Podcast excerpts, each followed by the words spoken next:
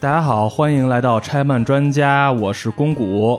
呃，我们的节目呢，现在已经在喜马拉雅 Podcast，还有像汽水儿这样的平台都有发布，希望大家能在各个平台上听到我们的节目。再过两天呢，就是我们的国际护士节。那今天我们录制这期节目呢，可能不少男听友会比较羡慕我哈，因为我们另外三个主播呢。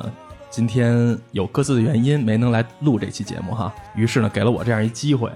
现在呢我在和三个女护士一起录今天的节目，跟大家介绍一下啊。第一个是之前咱们都已经听过的 T T，大家好，我是 T T，非常荣幸啊，谷歌又把我请到了节目里。对，花钱请的吗？是我花钱上的吧？然后斗爷，大家好，我是小斗。还有胖壳，大家好，我是胖壳。听着声音啊，不胖啊。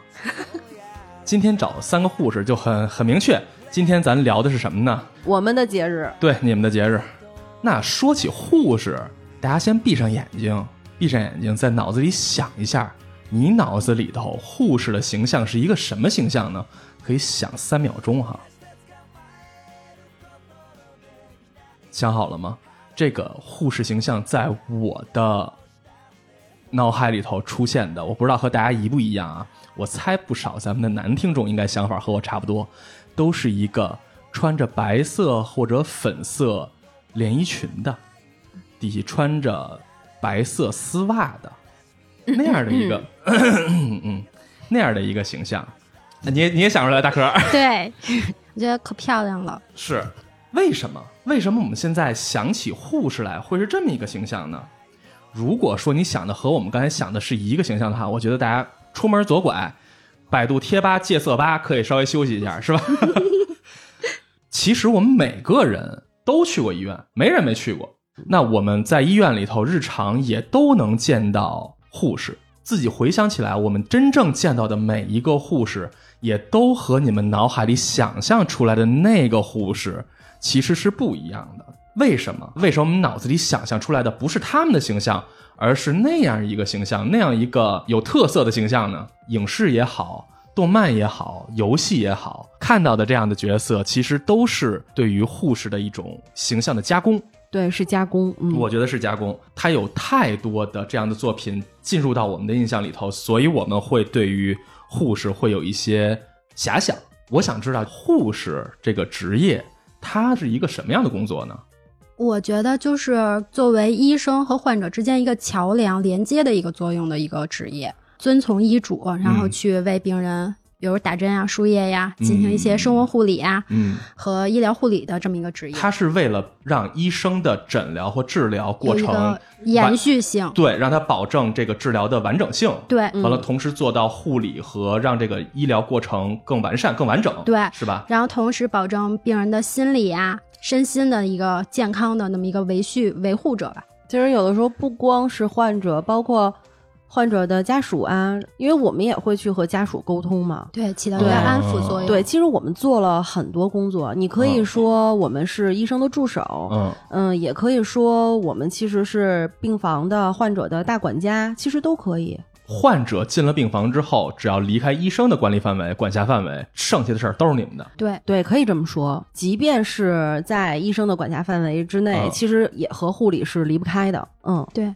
护士节这个事儿哈，其实是你们的祖师爷是一个叫南丁格尔的一个外国人，是吧？对对对，我们我们还尊重他，我们崇拜他，我们还给他跪下过。真假的？对对，这是我们在大学入学的时候一定要做的一件事儿。等于你们入学的时候是要对着南丁格尔的铜像或者说照片什么之类的，还要做宣誓仪式。对，尊师重道。为了纪念南丁格尔，实际上在国际上，在一九一二年的五月十二号。开始制定了国际护士节，嗯，但是呢，大家能想象吗？我们有这么多的节日，但是护士节是为数不多的被祝福群体，需要在过节的这天，不仅要照常上班，甚至于可能会压力更大的一天，嗯，对，是吧？那谷歌了解到的这个压力更大是，就你告诉我的吗？就是你刚你写 PPT 吗？你不是得？嗯，对，其实不止这些。嗯，领导审查一下我们的工作质量。哎，对，然后进行点那个技术大比拼什么的啊，写点文章啊，做个 PPT 啊，就是回顾一下。这一年我们有哪些突出的贡献啊？嗯，就这些要歌颂你们，完了是你们自己歌颂自己，实际上。然后以及我们这一年到底干活干的利索不利索呀？嗯，然后为病人服务的态度端不端正啊？就看这些。所以其实，在护士节这天是要在这天考核，甚至于提升护士们的基本业务能力的这天，对吧？对。直观来说，就是你们在这天反而会更加辛苦，是吧？当我们决定要录这一期的时候啊，因为要做准备，我在百度上搜，我搜护士动画，让我特别真的出乎我意料，出来了大量成人动漫作品、有色作品。对，嗯，这样的搜法是搜任何题材你都能搜到作品本身，但是唯独搜护士。出来的东西，有点进图片里头，简直就是特别开心啊啊！对对对，大量的 H game，这就不说了。寂静岭，我不知道你们玩没玩过，也出过电影。嗯，这是一个对，这是一 Konami fuck Konami 的出的一个恐怖类游戏，非常有名。在这里头，一个那么阴森、那么阴郁的世界里头，他塑造出来的护士连脸都没有的时候，嗯，这个护士还是要爆乳。大长腿、小细腰，对，露着哪儿都露着，极其性感。嗯，这样的东西实际上是第一个刻板印象，就是护士是要性感的，是要火辣的，是让人浮想联翩的这样的东西，对吧？嗯嗯。其实这些东西你们自己心里特有数，也都知道，是吧？甚至于有些作品，你们你们可能也都多少看过、了解过一些，是吧？当这个职业，你们所从事的职业被社会所这么认知，所戴上这样的一个黄色的有色眼镜的时候，你们会不会觉得不爽？多少可能会有一点点，嗯，但是从男性角度上来说呢，我是站在他那个角度上想的。为什么他会这么想？嗯，是因为可能打他记事以来，除了他妈以外，嗯，呃。就是第一次观看他全身赤裸呀也好，或者说露屁股也好啊，比较隐私的，对，等等比较隐私的那些部位的那个人，那个女性就是护士，对，被看了，被偷窥了，对，然后偷窥到被直窥了，对，直直视你，而且他无视你，他就是因为我们护士对性别是没有。概念的，对，因为我们当时上学的时候，老师就说了，说在你们眼中没有男的和女的，你该给他进行什么操作就给他进行什么操作，就男的会觉得啊，完了，这件事情深入他的内心，甚甚至心中还有一些窃喜，对对，懂啊，所以所以他会幻想一下这个人或者这个职业，因为他看我了，所以我想。征服这个职业，因为他无视我了。我觉得是这个角度上，所以他会这样。对了，因为征服欲其实是男两性角度来说啊，男性的一个很重要的心理过程。对，包括女仆，你知道为什么现在女仆在东亚圈这么有有影响力哈？其实就是一种男人展现自己征服欲的过程。对，嗯。但是我就想跟大家，就是广大男性幻爱幻想的男性朋友来说，就是我们看你。嗯，没什么，不也不会想什么，你就就不要，你别自作多情了，请请不要。对，我们就是以很专业的角度，然后去看待你的病症，嗯，对而不是去去有什么其他的想法。就比如说，你要给男性病人做尿护什么的，嗯，什么叫尿护？尿管护他插着尿管呢，然后你要给他去擦。就是擦他的啊，对，那那些部位的时候，你不可能端盘子说，哎嘿嘿，我来了，这种表情吧？那那别人还得不得吓死？然后也不能就是，哎呀呀，不要不要！但是你们过程中有没有遇到过哪样的病人，就是在你们的过程当中想的比较多的？嗯，会有，在不了解医疗行业的人群里面，你很难去避免这种尴尬。嗯，当然，可能你也不能说他如果在这种。比较隐私的时刻，这个男患者出现了一些什么？意料之外的状况，你就真的会有生理反应，是吧？对对，会有生理反应。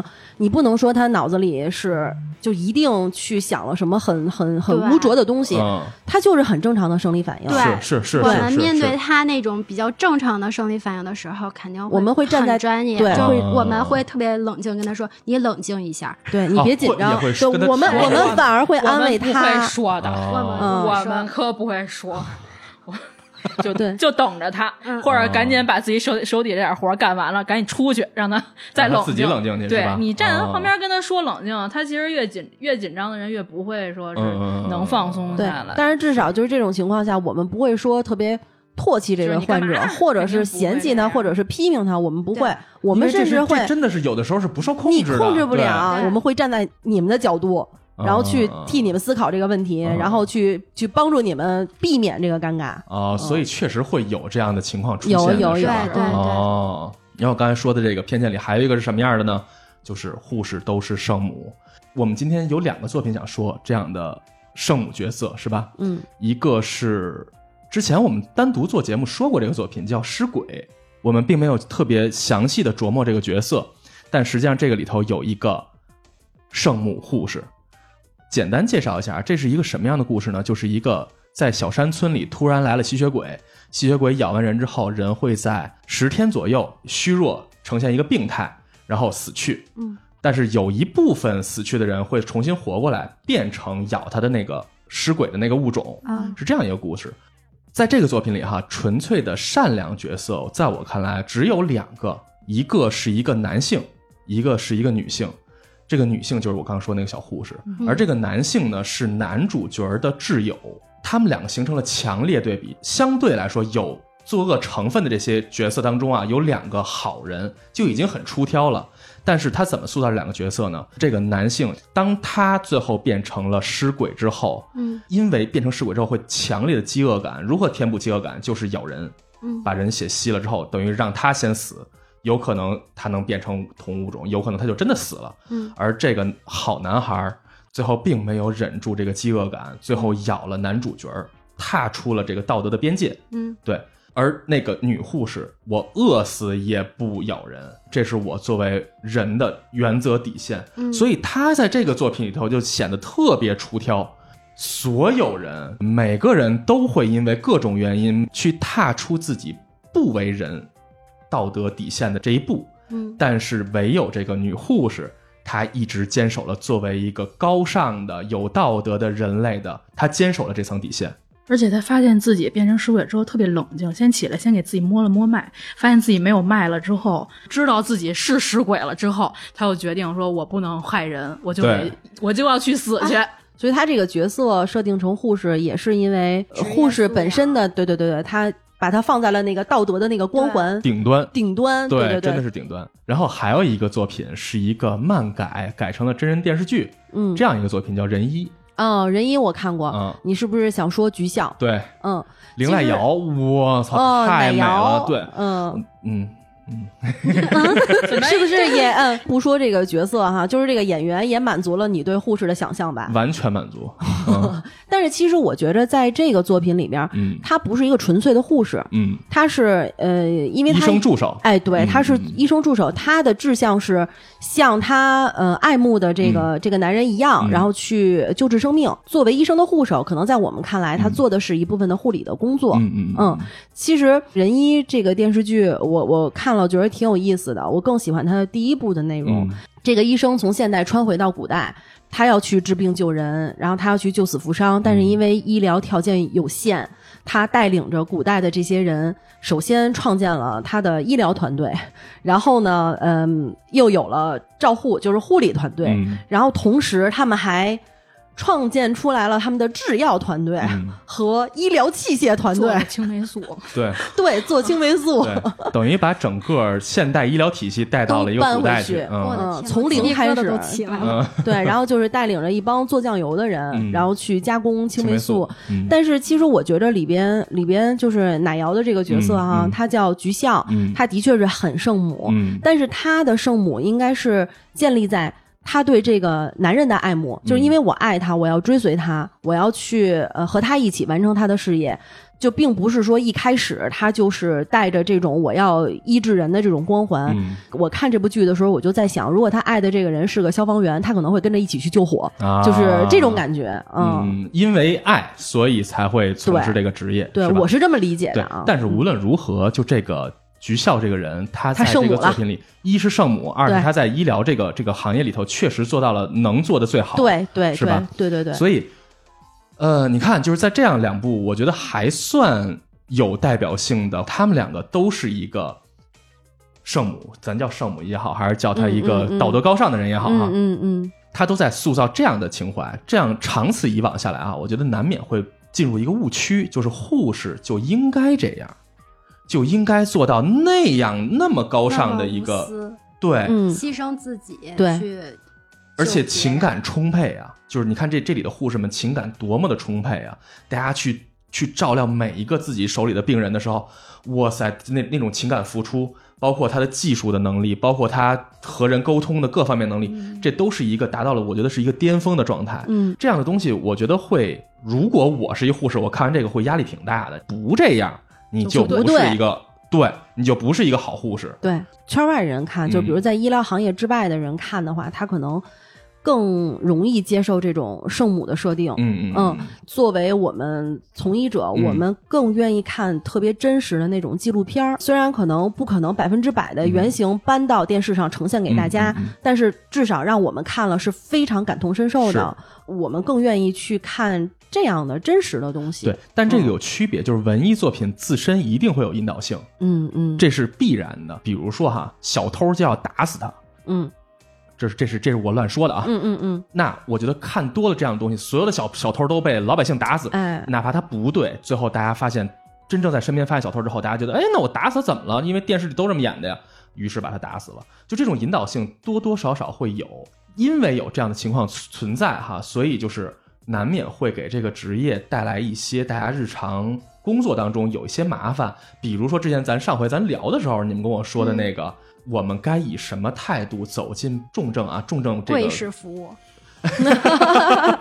教科书里教的就是微笑，嗯，但是那有人他就不愿意看你笑。是啊我说这么难受，你跟我笑，嗯笑谁呢？嗯，嗯那嗯那就面无表情是吗？面无表情说你丧啊。你得了解这个病房的病人，嗯见人下菜碟儿。嗯哦啊，你肯定得了解他，你才能进这屋。你要不了解他，你就先别进这屋。啊，先打扫听扫听去。对对对随时转换，对，嗯就是变脸，儿。对，变脸儿，嗯随时变脸儿明白明白。所以说，单纯的像影视剧里那样成为圣母，微笑面对所有病人的这个东西，其实，嗯在现实生活里、工作里头是不是那么好使的，是吧？对对对，嗯，说回来，人医也好，尸鬼也好，嗯我们觉得其实都挺好看的，而且人医的那个漫画也挺好看的，嗯嗯，是吧？所以大家没事儿的时候也可以可以看看这两个东西。这两个推荐人医，呃推荐，那我推荐尸鬼吧。嗯就是这两个作品真的是，虽然这个护士这个角色并不是核心的东西啊，核心的那个角色，但是都还都有一个比较鲜明的，对，有一个鲜明的定位。我觉得在这个作品里还是挺出挑的，大家可以看看。嗯，嗯，还有一个作品，我觉得得让 T T 给我们说说了，这个其实是根据一个真实事件改编的。叫啥？电影的名字叫《被告护士》，嗯它还有一个艺名叫《杀人天使》。嗯，嘿，嘿，嗯，其实一听这名字，大家大概知道是一个什么故事哈。嗯而且，嗯、我先甩个包袱啊，就是这个真实事件，当年在呃二零零二年的时候，其实，在咱们的中国也也有报道。嗯它标题是什么呢？是谋杀中国法官某某某的荷兰黑心天使海牙受审。嗯然后里边的定性了定性了，嗯啊，然后里边的内容呢，就是哎呀，非常的。等你读完这个故事，你知道他是对这个护士存在的偏见，嗯但是在当时就已经给他定性了，嗯他变态，嗯。然后他曾经做过妓女，嗯，然后他呃在医院工作的时候谋杀了嗯多少多少、嗯。多少名老人，就是疯子嘛？哎，对，嗯就是一个就是一个连环杀手，嗯。嗯他被判了那个终身监禁嘛，嗯。啊，他一直在上诉，一直在上诉，直到六年之后，他做了六年多的冤狱，嗯。他才平反，嗯。然后才证明他是无罪的，他没有做这些杀人的事儿。这个护士呢，她是一个四十六岁的一个，其实应该算是经验丰富的老护士了。嗯，他对待他的工作真的是特别的有热忱。嗯，这是那个电影里的剧情是吧？其实这是真实的，嗯就是因为他是照着真实事件改编的嘛对对对嗯他是在一个儿科的那个监护室，然后对他照顾的这些孩子都非常的用心。嗯有一天他已经下班了，然后呢，他发现一个孩子在哭，但是当班的护士没有管，他们在悠然的喝着咖啡，然后听着广播。嗯我先说一下这护士的性格啊，她是呃非常孤僻，嗯和人不合群儿。嗯但是你看吧，就是这个医院里边的重病人都是给他看，嗯。因为他不合群嘛，嗯。别人都欺负他有点儿，嗯，就都是他看。然后呢，加班最多的也是他，而且都是自发的加班，嗯。就是他发现这个病人有情况，然后别人都不管的时候，他会去管。嗯。然后他这天下班的时候也是遇到了一个这样的情况，就是当时他还去，就是他已经照顾完这个宝宝了，嗯。而且他跟当班的护士说了，嗯。当班护士还问他说：“哎，你怎么还没下班啊？”嗯然后他就说：“哪床哪床的宝宝不好了，我已经帮你处理过了，医生已经看过了。嗯嗯后来这个宝宝又哭了，嗯他就问那两个护士说：“你们俩不去看看吗？”嗯，嗯你俩玩呢？然后那俩护士就说：“你可以下班了，我们会处理的。”依然坐在那儿不动。然后他就非常无奈，然后他就说：“我去看吧。”然后就去看了，嗯看了他叫了医生来。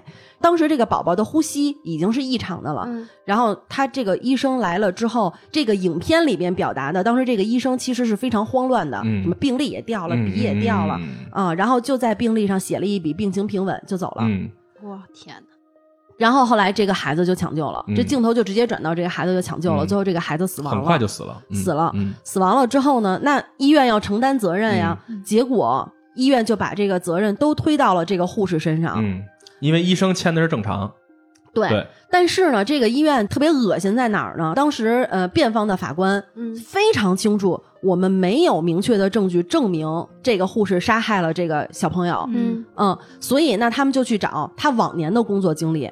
其实我我们都知道，如果最重的患者一直分给你，那有可能我参与的抢救就是最多的，嗯。对。在我手上死亡的病人几率就是最高的。对。那这些就都发生在了他的身上，嗯他们就拿这个为证据，嗯。就说在他工作的哪年到哪年之间，他手里死了多少个老人，多少个婴儿。死了多少，而没看他救了多少，对。救的是什么什么人，对、嗯。我跟你说，就这个电影啊，它的每一个情节都在引发我特别愤怒的点。嗯。他们在法庭上打官司对他他在法庭上打官司的时候，你说你不拿你医疗的证据，比如说嗯。尸检的证据，嗯。就生命体征的这些证据，他不拿，他拿统计学，拿数找了一个什么数学家也不是什，么，这就是栽赃嘛，就是换了一个栽赃手法的栽赃，对，换了一个手法，他没有任何的证据表明他杀人了。嗯。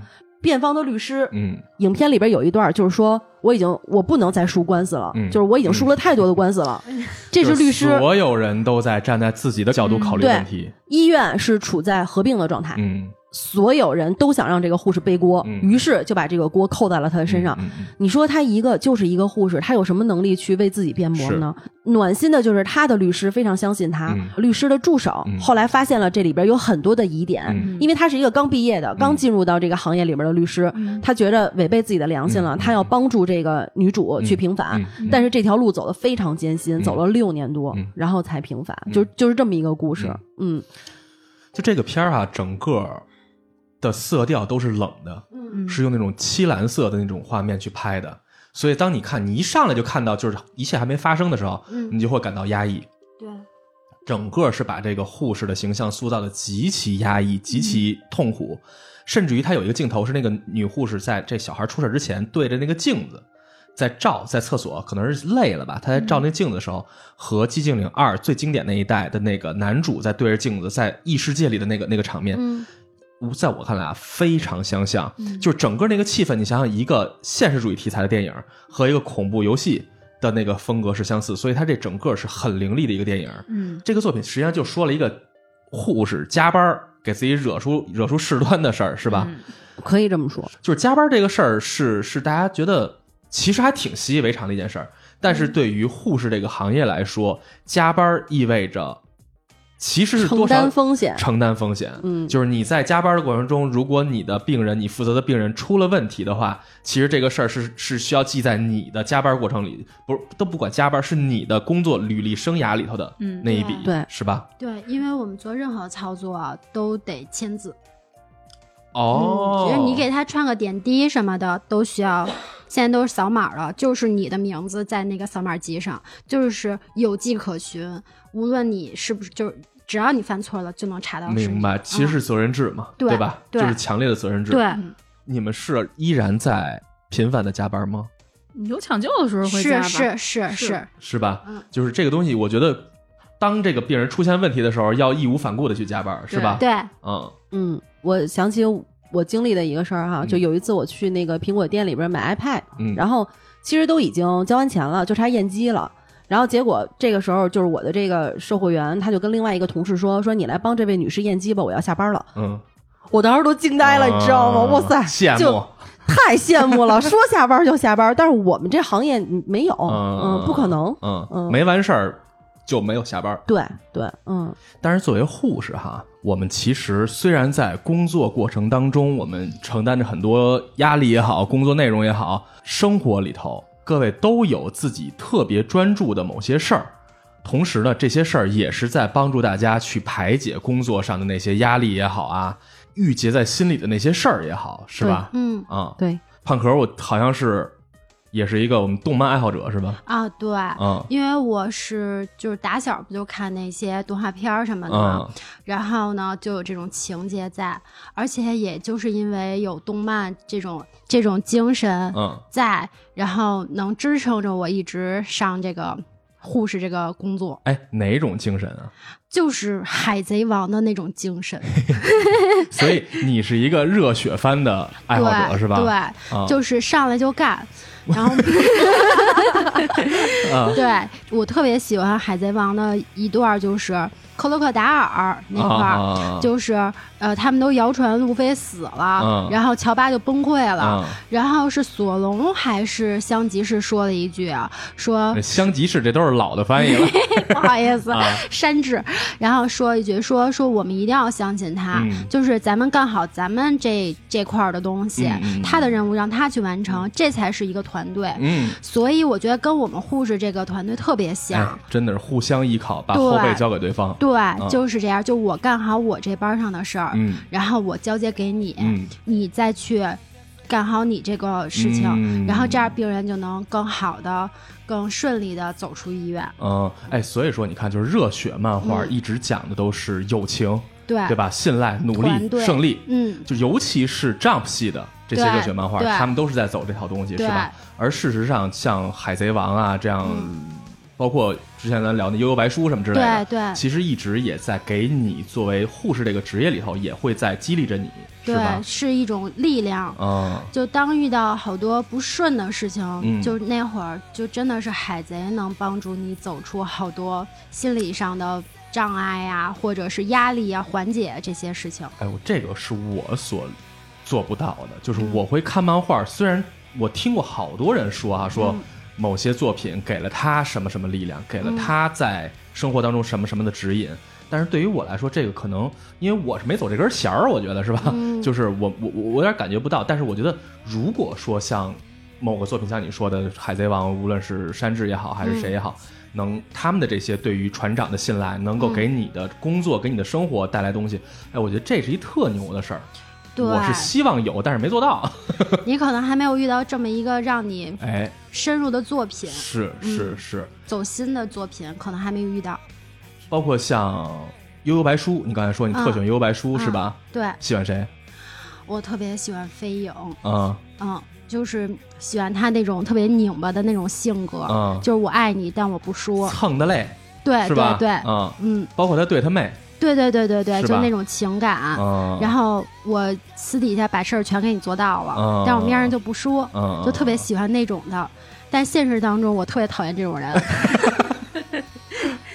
就是因为漫画里边嘛，你作为第三视角，你能看见这些东西，但是现实中你就特别讨厌这种人特，麻烦，嗯是吧？对嗯，就特藏着什么都藏着。，对对对，你还比较喜欢乐高，呃对，喜欢玩乐高。你玩到什么程度了？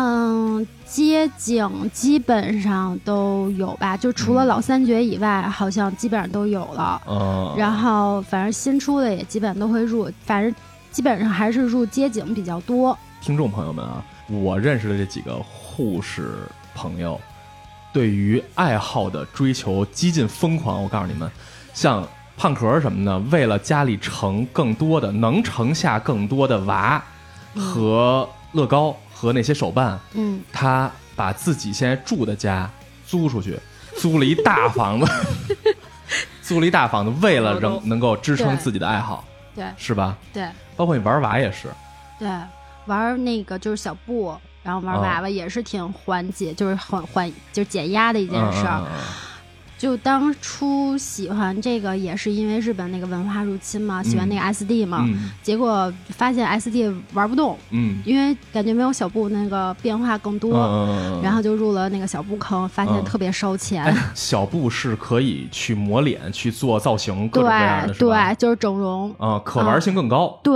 对对，啊换眼呀、整容、换头皮啊什么的你。有几个呀？我有四个，你有四个。嗯，其实这玩意儿不用玩多，而玩精，是吧？对，啊但是有的人会有十个左右。之前给我看过一张你家里的那个玩具墙，哦，我觉得是、对是吧？对对，真的是，咱这是音频节目，没法给大家看哈，但是真的是不输给任何就是玩高达的、玩军的那种墙，一点儿不输。真的，一大面啊！我天，是，啊就是从小学开始，就地摊上买那种塑料的小玩意儿，特别喜欢，就都能留到现在，就是都是回忆，哦，都是一直都留。着还？对对，一直都留着，我靠！不是。哎，我那东西要是留着，我也有不少呢。对我他妈全扔了！就有的时候这些都是回忆的承载嘛。嗯就有时候你看这东西，你不舍得扔，嗯你会觉得哦，这是我小学在哪哪哪个小摊上买哎，的对，没错，每个都会记得对，在哪儿弄的。对对。对，然后后来就是基本上每年去一回日本，就驻扎在秋叶原那个地儿，就每个楼每一层都要逛一逛，特别开心。胖壳还有一个巨大的爱好就是画，但是他是完全无师自通型，嗯喜欢所以研究着画。对，升钢，嗯咱们这期的头图就会是胖壳给我们画的，其实是人自己一作品，让大家看看吧。那是他自己随便画了，可能就画了一天，是吧？呃，两天吧，两天但是没画完啊，对，啊。我觉得已经完成度很高了，就这东西会有留白才好看。大家可以看看那个上色。T T 呢？哎呀，我不知道怎么开头了，我这个我这个爱好，嗯我这应你这爱好几十年了呀？我 哎是也是几十年十几年吧，祖传的爱好祖传 祖传的爱好。哎斗爷也是啊，啊，差不多你俩你俩我们差不多我们俩反正是一起经历了很多。嗯，您说说呗。哎呀，说出来怕大家笑话。不笑不笑那不笑。那个我不是追星啊，不是追星，就你就是追星，对，因为嗯、呃我们就是特别喜欢一个乐团，嗯然后就说名儿。啊，我们特别喜欢五月天，嗯，嗯五月天，我操，小护士啊，对对，嗯他们有一首歌嗯，对我是因为什么喜欢的五月天？其实嗯我喜欢他们，并不是从他们一出道就开始了。其实嗯那会儿我已经上大学了，嗯已经开始学护理了，嗯，也是有一年哦，护士节的。真听见这歌了是吧？对，有一年护士节的活动，因为那会儿上大学的时候，我们不都就是参加什么社团呀什么的，啊啊啊嗯，就是我一个不文艺的人，然后就进了文艺部，啊！然后，然后，嗯然后就因为护士节活动嘛，嗯大家一起要那个准备节目嘛，嗯他们就说那就唱那个五月天的有一首歌叫《小护士》，啊哎呦，是什么呀？这是、嗯我当时我都不知道，但是大家为了练歌呢，那会儿都流行刷夜，啊！然后就一帮人到 KTV 去刷夜练这个歌，嗯就当时我已经昏昏欲睡了。在我神志不清楚的时候，就这首歌一直的在冲冲击我，嗯然后以至于第二天早上回了宿舍，就就不上课了嘛，逃课了嘛，回宿舍睡觉，哎，脑子里都一直是这首歌，嗯，然后再加上护士那应该，烦他们呀，哎呀不烦，就是听着听着就听进去了，来麦了，就也还没来麦，嗯然后后来就说，哎呀这个这个主唱挺帅的啊，嗯。然后后来我就说那就听听他们其他的歌吧，嗯。完了陷进去了。嗯，然后就爱上了，就嗯自此以后，就是那会儿已经喜欢到什么份儿上了呢？就我可以把我我们宿舍嗯，隔壁宿舍嗯就全带的，晚上回去了只听五月天哎，。好像你们舞迷都是扎堆儿，喜欢扎堆儿来是吧？哎呀，天下舞迷是一家，嗯就是我和那个斗爷有好多朋友，嗯其实都是本来不认识，就通过五月天认识的。啊就比如说那个出去旅游玩去了，嗯然后看见哎这个地方办演唱会，嗯所以大家就都去这个地方，嗯然后就在这儿认识了舞迷朋友。我当时和斗儿，我们俩是处于什么状态呢？就是因为我们倒班嘛，只当时你俩还在一个，啊，对，当时我们俩是在一个单位，然后呃，就是会是后来您跳槽了，是。没没别这么说，别这么说，嗯就是会换班儿，连轴上班就怎么上呢？我夜里两点下了班，嗯。我早上八点继续上，哦，就是和其他同事换班儿，换出来一组休息，然后去外地追演唱会，就疯狂到这种。是听说您在自己当时曾经自己住的时候，家里是有五月天神坛的是吧？我自己视它为神坛，其实它就是一小架子，啊然后上面上全是满对当儿摆满了那个五月天的周边。嗯但是我们舞迷喜欢五月天没有那么肤浅，我们还是被他们这个才华。才华所打动的，就是他们的特别励志的这个精神，就激励着我们前行。嗯，也是在激励你们前行是吧？对呀哎上升的可以啊，哎，那那上升可以，必须啊！上升可以。豆儿爷也这样，但是我也可以综合他们俩的爱好，因为他嗯。们是我的朋友嘛。嗯嗯。就是其实海贼王和五月天都是贯穿在我的青春里头，然后其实也激励着我从事护士这个工作。嗯嗯嗯，因为就还都是比较热血、比较励志的，嗯嗯嗯然后你有时候听的时候，你有时候可能会从那些歌曲里头啊，还有、那个、取力量。对，对。嗯。然后就能继续的坚持下去，你就会想到自己的初衷，嗯秉持着自己的初衷一直走下去就可以了。嗯所以这件事儿其实也能反映一个什么情况，就是大家这么拼命的再去从爱好里头汲取力量，其实也能说明，确实他们在工作当中太苦了，是对 是有有一些压力的。这个东西我们不太想把这个事儿弄成好像大家在抱怨什么，嗯但是这个确实如此，就是苦就是苦。因为我们私底下聊的时候，大家也都会说的东西，可能我觉得真的是比较让人听着耸人听闻的那种那种辛苦程度。对，所以就是他们会在为什么刚才一直在说汲取力量，汲取力量，因为力量不够啊。嗯，对吧？就是工作的时候要面临很多很多就是意外啊，从工作本身就有压力，再加上工作过程中遇到的意外情况啊什么之类的，你就是会对你有损耗，对是吧？对对对，就是你总得找一个什么东西作为一个发泄的出口，然后喘口气儿嘛。嗯嗯嗯，三位里头只有胖壳现在不再做这件事儿了，不再做护士这个职业了，对是吧？对，辞了是什么时候辞的？五年前吧，六年前了，五六年哦，已经辞了挺久的了，是吧？对对对，为什么会辞呢？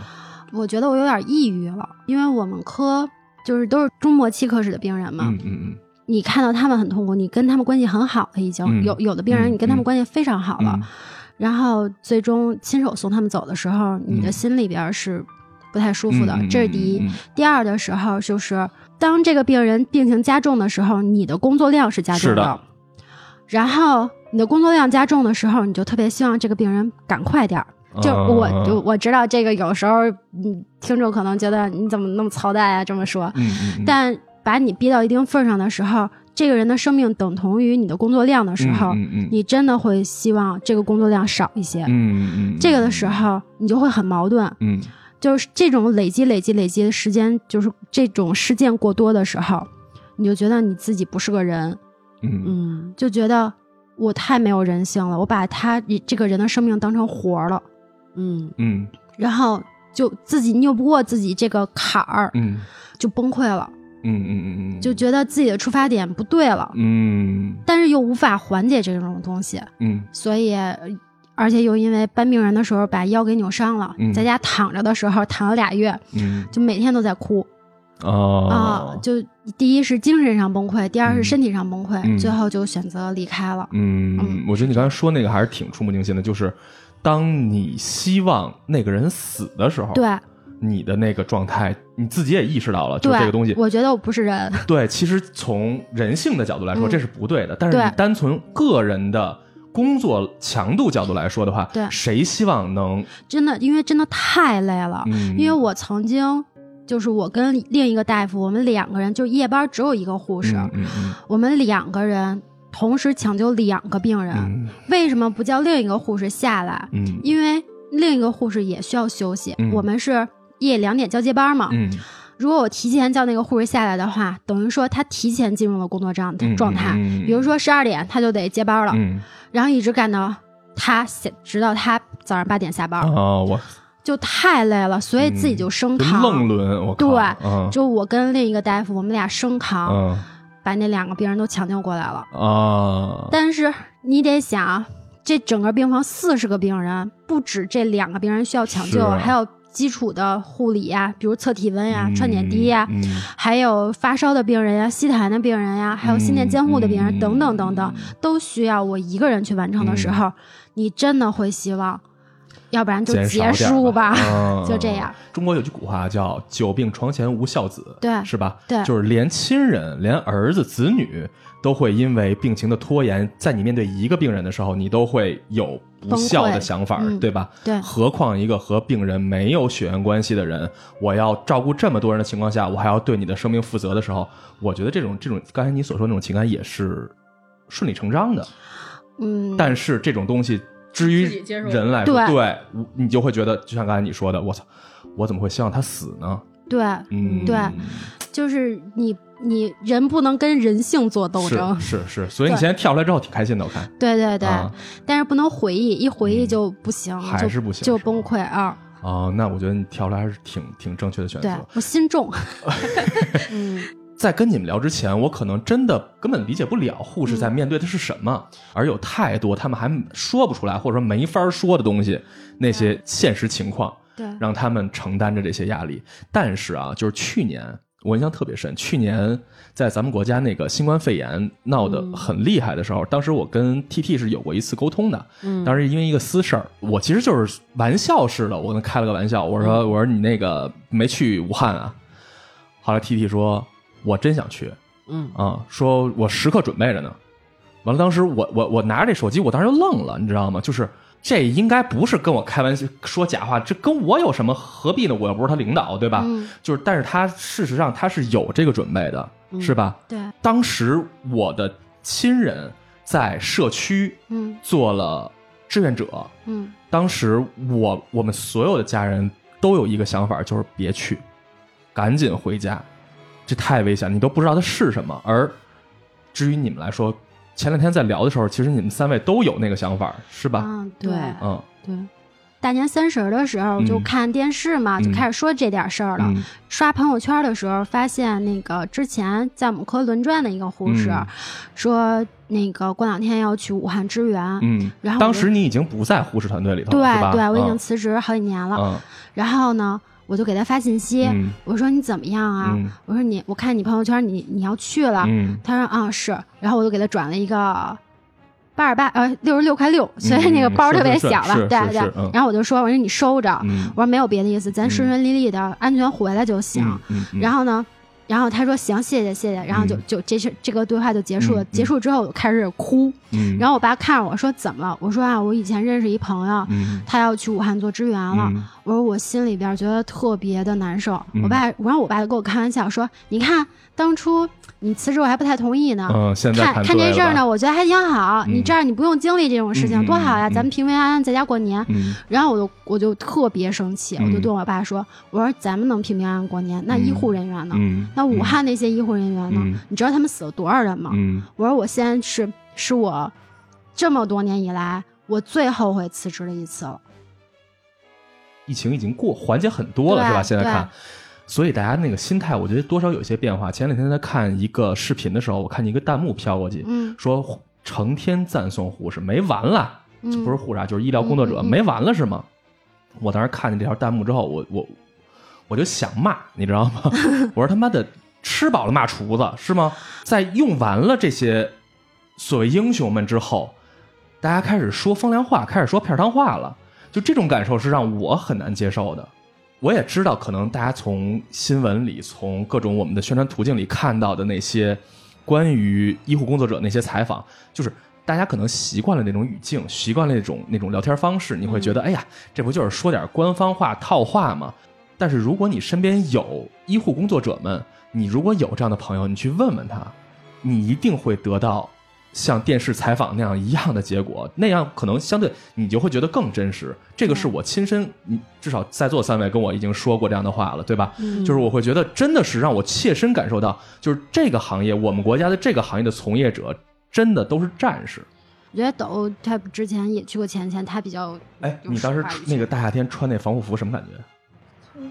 热呗，就就热，就啊就虽然那个能轮换，但是那个穿上是真的是一点气儿都不透，然后你还得嗯、穿呃对，还得一直、一直冻着。当时我们是外派出去采核酸去嘛，大家可能都穿的比较清凉，嗯然后在那儿张一下嘴，咔一下就、嗯就走了。但我们真得是在那儿，嗯、半天儿一天儿的在那儿站着。嗯嗯、我们我们还算是后期还算是就是物资比较充沛了，可以、嗯。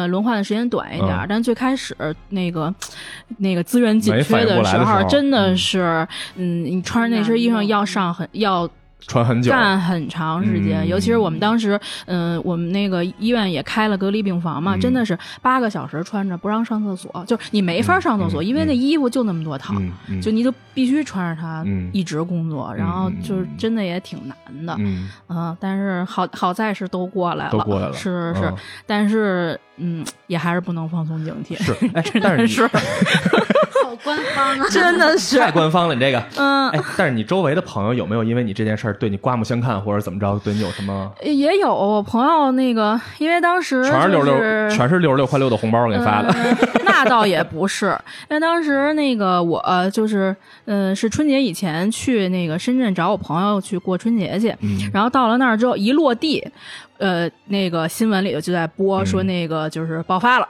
然后当时我们就是奔走在深圳的街头直街头各大药店去抢口罩去，就把最后一波口罩抢了几个回来。嗯然后呢，当时就是，当时我就等着，我就想着，嗯，医院估计又该那个等着往外派人了啊，赶紧的看着盯着群里的消息说，赶紧要是要是有那个报名的，我要赶紧报名。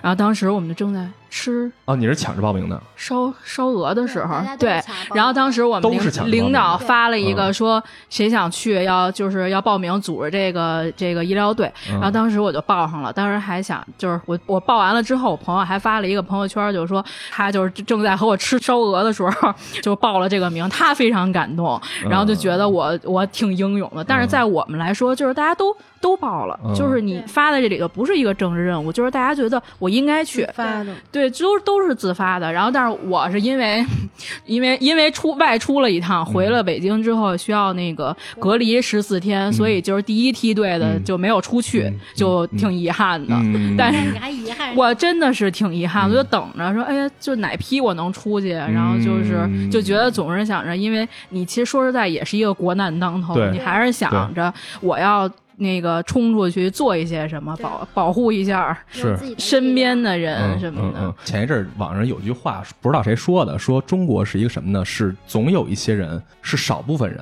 把中国大部分人保护的很好，在各个领域，在各个时候，在各个阶段都有。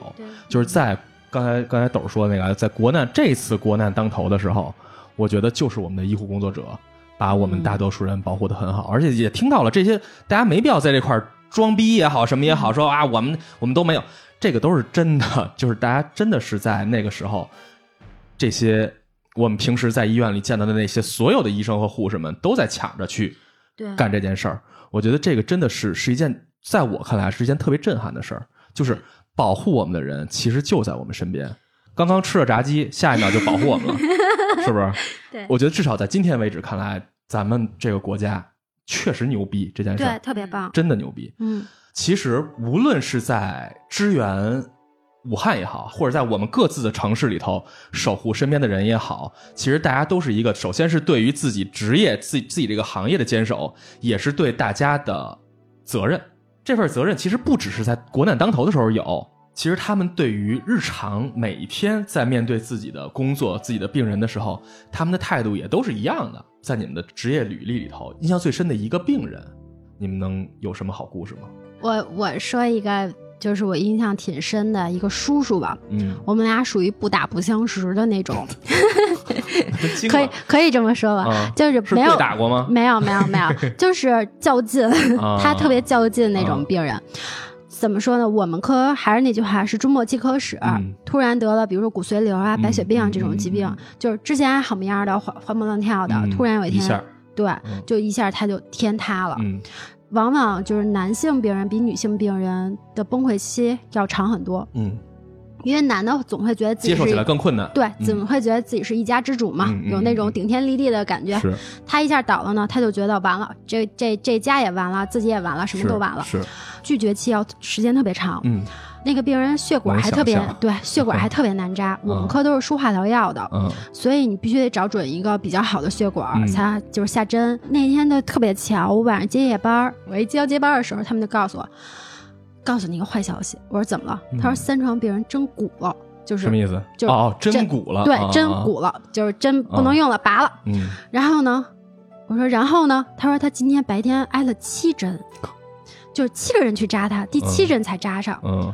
我说哦，所以憋着邪火了呗。对，他说嗯你小心点儿，嗯因为你你自己来吧。嗯，我说行，五点半接班，我就去端上牌去扎他去了。嗯，然后 对小针容扎嬷的，对。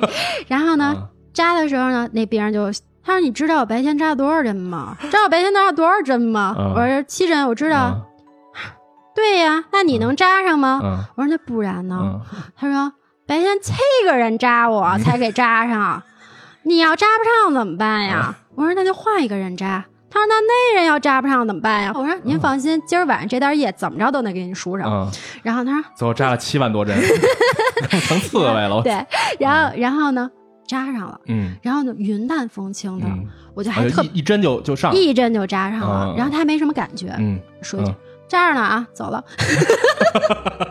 然后然后那病人都傻了，说啊啊这就扎上了。嗯，行啊，小姑娘，就就就一下就记住我了。啊。三天之后，我再接班的时候，因为我们中间就是上一组班歇三天嘛，嗯等我再接班的时候，然后那个叔叔就主动。就是跟我搭的话，嗯就问我，哎，小姑娘，我想问你一下，就人这这胳膊这块儿有血管吗？然后就指着我之前话找话。对对、啊之前扎的那地儿，我说我这么告诉您这人身上啊哪哪都有血管，嗯因为你拿小刀拉哪儿啊哪儿都流血，嗯 所以就看您那根血管啊能不能扎上针了。嗯他说：“哟，那那我怎么没看见血管？你怎么那天就扎上了？”嗯我说：“因为我是护士啊。我说：“要您都能看得见，那要我们干嘛使啊？”就这么一回，他就记住我了。自打那以后，对我态度特别的好。嗯，我也不是那种怼病人那种人，但是从此我们俩建立了革命友谊。他基本其实是互相信任了。对，就互相信任了，因为我给他了一个技术支持，让他知道了我的专业素养在这里他其实需要的就是你的专业性，嗯，你给予了你高度的专业性，嗯他就能信任你，嗯。他就会把那个态度转变过来。嗯嗯嗯然后有一次我晚上值夜班的时候，就突然起就是发起烧来了，嗯然后那叔叔知道我发烧之后，啊，就是你发烧了，我发烧了，啊然后那个叔叔就知道我发烧之后，他嗯。默默从他的那个柜子里边翻出两袋那个金花清感来，哦，放我护士站来了，然后还给我放了几个小橘子，告诉我说这药苦，哦。你先喝两袋，能把你那个发烧嗯。压下去，然后吃俩橘子解解你那嘴里的苦。嗯，啊，我觉得特别可爱。哎，你会觉得这样的病人他会让你特别感动和温暖，是吧？对，讨人厌的病人呢也有，但是嗯你有时候就记不住他哪儿讨厌了，就当时很生气，很生气。嗯但是你看这么多年以后，你记住的都是这些温暖的东西。嗯，然后讨人厌的就是只觉得哦上上回哪个哪个谁，讨厌嗯对就过去了但是因为什么事儿或者这个人是谁叫什么就忘了不。记得了。对是是都是这样，是吧？对，哎，你知道刚才这故事里让我最其实最触动我的是什么？你知道吗？就是当你生病之后，连扎针扎成功了这件事儿都能让你开心很久。嗯，就是那你说我们现在每天健康的人，我们每天哎呦发愁这个真不高兴，今儿真不开心。你你有多少值得高兴的事儿呢？高兴的事儿每天都在发生，对对于某些人来说身体健康就是赚大发了，真的是所以就是一定要珍惜当下。就是当我们现在健康的时候，第一，保证自己的健康；第二，就是学会享受自己的生活，是吧享？受每一天。对，呃，我以前也是在监护室工作，嗯呃，也已经离开监护室有七八年的时间了。嗯，我现在工作，哎，你这么一说，老跟你五十多岁了似的。对我，我离开监护室也嗯也有一段时间了嗯啊、嗯就是我现在的那个科室，其实相对还都是一些轻症的，然后嗯就是还能让你每天呃工作还挺快乐的地儿，啊因为你可以看到他们康复。对，他有可能是躺着进来的，但是他有可能拄着拐出去的，你就会看着他们的康复，你就会很开心。嗯嗯嗯嗯，嗯，但是我吧，以前工作的时候，就因为我神经特别大条，我没有那个可可那么细腻的感情，嗯嗯就是对于和患者之间共情的这个事儿因为我们上学的时候老说你得共情，你得站在患者的角度出发考虑问题。嗯嗯我就只会想到啊，我要站在他的角度去考虑。我我从来没有想过，我为他们做了什么，他们会回报我什么。啊就我们从来不会这么想。嗯但是有一件事还是挺触动我的，是当时我已经离开我原单位了，然后到新的单位，嗯然后当时我是被派出去进修了，嗯然后又到了一个另外的一个医院，嗯也是在监护室，就是熟悉的环境嘛。嗯然后就是这个监护室的工作，呃我也是就能胜任的，所以也没有觉得太紧张。嗯然后你是进修护士，他不会分给你太重的患者。然后那天晚上夜班儿，嗯然后我我看了一个什么样的患者呢？他是意识是清楚的，嗯然后呃，就是因为带着气切，所以不能说话。啊，嗯，但是他已经气切就是在嗓子上开一眼儿，完了再让啊拿那块儿通气，就啊带着气切，所以他不能说话。对，嗯，但是呢，就是他是可以写字儿的。他如果想表达什么，他是可以写字儿的。嗯但是其实大家都知道，就是公立医院的环境，床位比，就护士其实是看很多患者的。那么有的时候，比如说为了为了让嗯护士夜里的工作嗯。风险性低一些，我们可能会选择，比如说把一些有可能有那个就自己把管拔了这种风险的患者给他约束上。啊，就为了哎，对，就捆上，嗯就不让他自己拔这个管。嗯但是当时呢，我就想，你说这患者啊，他又清楚，嗯，然后又知道自己在干什么，我评估他是不会拔这个管的。嗯后来我就跟他说的很清楚，我说我说我不给您捆上，嗯但是您要是有什么事儿的话，您就举手告诉我，您千万不要自己动，嗯就嘱咐了他好几回。然后到了夜里的时候吧，我我我因为我我只看他，嗯然后我就看着他，然后他就老动老动。嗯其实那会儿我心里都有一开始有点不耐烦了，我说大夜里的不睡觉，嗯动什么呢？嗯但是还是耐着性子，我跟他说，我给您拿张纸，嗯拿根笔，您要干嘛？您给我写下来。啊，他没那么重是吧？对啊，对只是气切了，对对，他那会儿已经脱机要拔管了，哦嗯，就是要要康复了已经。嗯然后后来我说您写下来，您别动了，嗯就已经有点就嗯嗯，我给了他之后，他哎呀写写写写了半天，写了一万多字小说，没有10万多字没有，没有。但是他啊其实因因为他是躺着的，他写字是很费劲的，而且他又是就卒中的病，他嗯。还还有一只手，他嗯。对他是有障碍的，嗯。他写着就挺费劲的。然后等写完了，我一看他写的那个字儿，哎呀，我这个心里啊就觉得觉得之前对他那个不耐烦嗯。特别愧疚。嗯。嗯。他给我写了一什么呢？他给我写了一个说：“姑娘，你坐那儿歇会儿。嗯，”就嗯哎呀，受不了这种。嗯。对，然后就是这件事儿，其实已经过去了好多年了，但是我记得就特别清楚，嗯，就是，嗯，就是觉得哦，其实我为他就这种故事听了好舒服啊！我靠，对，就是觉得啊我、我我其实我都没有为他做什么，啊我只是我只是没把他捆上，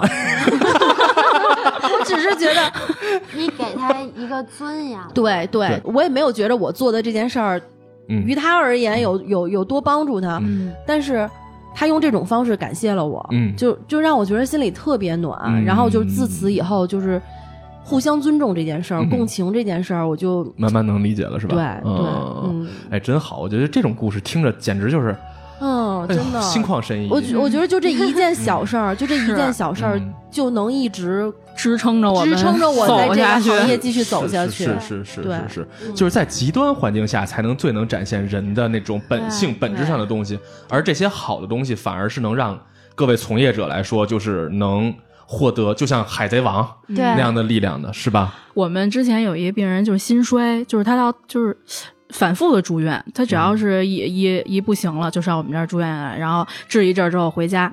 然后他最后一次来住院的时候呢，就是从我想从地铁站下了车，可能就是二百多米的距离，他走了半天儿。他就真的是心衰的不行，他就无法支撑他正常走路，他就喘憋难受的不成了。嗯然后他每次来住院的时候呢，就就是基本上就是都是住在我管的那边儿，嗯然后就是跟我挺熟的了。然后那个人才五十岁，然后就是最开始来的时候也都是那种比较娇气那种，嗯而且心衰的人就是那血管也都是那样了。然后就是反正也不好扎，然后就是也是就是每次我给他我给他扎针的时候，就是扎的我都有点不好意思了，嗯但是他还在说说没事，姑娘你扎吧，我这血管我知道什么样，你你你别着急。久病成医了。说说没事儿，你别着急。嗯说那个你肯你你扎不扎的不扎得上都没事儿，嗯你你试试，你别害怕。就他还每次都来鼓励我，嗯，然后后来他出了院之后吧，有一天突然给我打电话说说，哎，闺女，你知道吗？我换新牌上了。他要去换新去，哇塞，然后你你知道当时我有多开心吗？嗯然后当时我特别开心，那天我还是下夜班，我说哎呦太高兴了，然后我就嗯就就特别开心，然后跟他说我说您那个你一定就是和一定病人处成朋友了。就是就是，他因为他住的时间太长了，嗯他老来，然后后来就是特别开心，我还说您顺顺利利的啊，我觉得您肯定没问题什么的，嗯你加油。说我说那个换完了之后肯定会有一段时间挺不舒服的，嗯就是一定要一定要坚持住啊嗯什么的。嗯然后他也特高兴，他说我一定能坚持住，我说姑娘你放心，说等我那个好了，我回去看你去，我给你买好吃的什么的。嗯嗯然后后来就是过了一阵儿就没有信儿了，就是就是大概过了有两三个月吧。嗯有一天我也是下夜班，在那个我们那个大厅走的时候，碰见他媳妇儿跟他闺女了。嗯，因为他媳妇儿跟他闺女之前也也一直来陪着他嘛，然后说给你们送锦旗来了。我说我说我说那个我说他怎么样啊？嗯然后那个他媳妇儿就说说嗨他没了，说他那个他没这命。然后就是当时我眼泪就下来了，嗯。就当时就是就是他他女儿跟他媳妇儿，他不知道我具体叫什么，嗯就只知道我姓什么，还专门给我做了一个锦旗，给我送过来，然后还有大夫的，嗯。就当时当时我就就觉得哦，怎么会这样？明明嗯。他都就是都排上这个了，嗯。怎么怎么会还没有活？然后当时我就拿着那锦拿着那锦旗，我就想，我不想要这锦旗，嗯。我就想让他活着。嗯。就是，但是嗯这个人真的就是，就是他，哎呀，对我那个态度，嗯。后来你就觉得，就是，哎，这些病人其实也挺不容易的。嗯然后你，所以你就会，嗯，在以后再碰见这就是这些病的比较时间长的，或者是脾气稍微有一些古怪的病人，你可能也能忍下来，就觉得嗯他们，嗯嗯嗯他们也有他们的不容易，是那种是。啊，就是刚听完这些，我的感受特别深啊，就是因为这是我所之前我的生活里接触不到的那些那种生活，现在三位全哭了，就是